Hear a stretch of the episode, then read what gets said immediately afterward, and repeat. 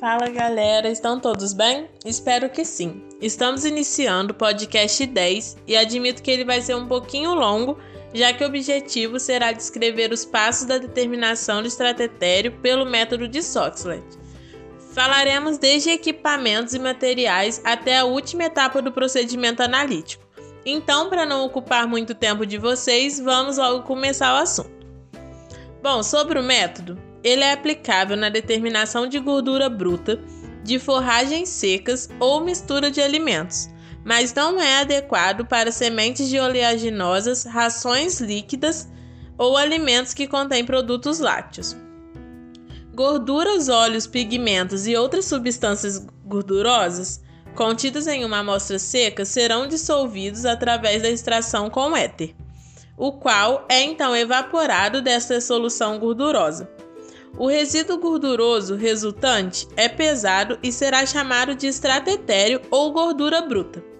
O éter e as amostras devem estar livres de umidade, para evitar a coextração de componentes solúveis em água presente na amostra, como carboidratos, ácido lático, glicerol e etc. Se componentes solúveis em água estiverem presentes em grande quantidade na amostra, eles deverão ser eliminados. Os equipamentos e materiais utilizados são estufa 105 graus, balança analítica com precisão de 4 casas decimais, dessecador, balão de vidro de fundo chato, pinça, espátula, extrator de lipídio Soxlet, papel filtro, cartucho de celulose, cornetas de Soxlet, condensador, mangueiras de circulação de água, frasco de reagente para coleta do éter. O reagente será o éter etílico ou éter de petróleo. Antes de tudo, devemos identificar e secar os balões de vidro de fundo chato em estufa a 105 graus por 2 horas. Após retirar os balões e colocá-los no dessecador e deixá-los esfriar por 30 minutos, aí sim poderemos pesar em balança previamente zerada e anotar o peso do balão. Em seguida, identifique as cornetas conforme a identificação previamente feita nos balões.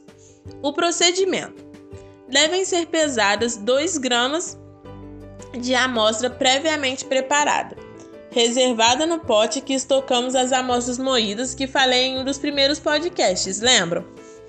Atenção! Para determinação de lipídios, as amostras devem estar livres de umidade, devendo-se, portanto, efetuar a desidratação prévia das mesmas.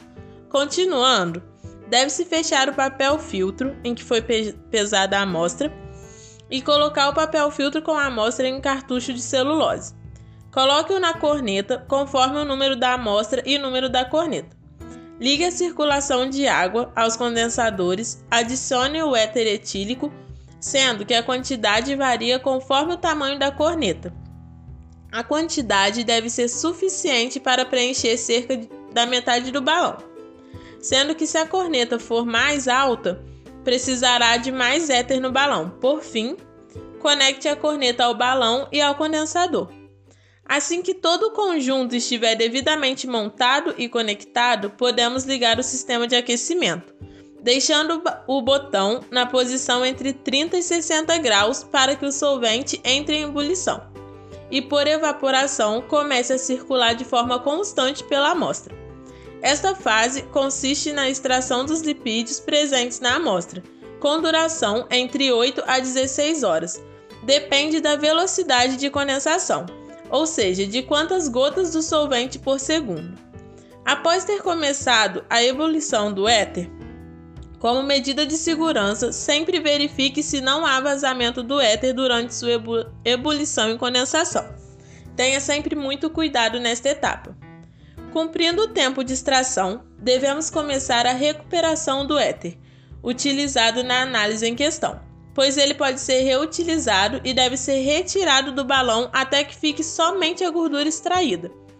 O primeiro passo da recuperação do éter é retirar os cartuchos de celulose da corneta com auxílio de uma pinça, deixar o éter realizar um ciclo pela corneta sem a presença do cartucho com a amostra. Em seguida, o éter condensado deve ser inserido em um frasco de reagente com a devida identificação. Destile até que uma camada fina de éter permaneça no fundo do balão de fundo chato e a baixa temperatura. Não permita que os balões entrem em ebulição a seco. O superaquecimento irá oxidar a gordura. Quando terminar o último balão, desligue a chave dos aquecedores e do condensador de água. Enxugue o exterior dos balões com uma toalha de papel à medida que eles são removidos do extrator. Não toquem com as mãos os balões. Utilize sempre as pinças. Terminando esses passos, devemos acondicionar os balões em estufa por uma hora a 105 graus, ou pelo tempo necessário para que todo solvente e qualquer resíduo de água sejam removidos. Cuidado! Se um beck for colocado na estufa ainda com éter, poderá ocorrer explosão. Em seguida, os balões devem ser resfriados em dessecador por 30 minutos ou até chegar à temperatura ambiente. E por último, pese os balões em balança analítica e anote. Esse será o peso do balão mais estratetéreo, que por diferença do peso inicial do balão vazio, chegaremos ao valor que precisamos. Vocês realizarão o cálculo conforme visto em sala de aula com o professor Vinícius. Caso os resultados sejam expressos em base seca, deve-se fazer a conversão do teor de lipídios de base úmida para base seca, considerando o teor de umidade da amostra. Um conselho para vocês aproveitarem melhor esses podcasts de passo a passo é que abram a aula correspondente que o professor disponibiliza enquanto, enquanto escutam. Assim vocês visualizarão os equipamentos, vidrarias e procedimentos ficando mais fácil assimilar o que eu falo com o que estão vendo. Então, gente, esse foi o podcast 10 sobre a parte de laboratório da análise de estratério. E vocês vão ver como ajuda.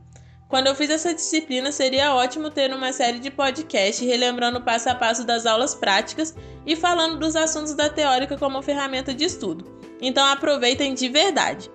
Enfim, ficamos por aqui. Até o próximo podcast. Obrigado pela atenção, bons estudos e conte comigo. Sou Ariadne, monitora da disciplina Bromatologia Zootécnica da Universidade Federal Rural do Rio de Janeiro.